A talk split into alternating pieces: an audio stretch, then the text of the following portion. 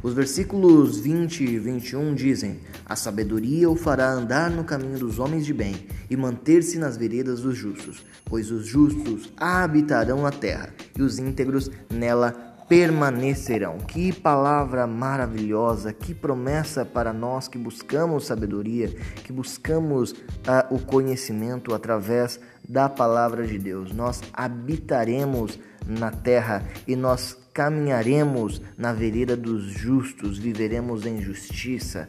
É? Que você, durante esses próximos dias, durante esses 31 dias, sentado à mesa com o livro de Provérbios, você possa buscar não mais que o conhecimento, porque o conhecimento faz com que a engrenagem do mundo esteja em perfeito estado. Que Deus te abençoe.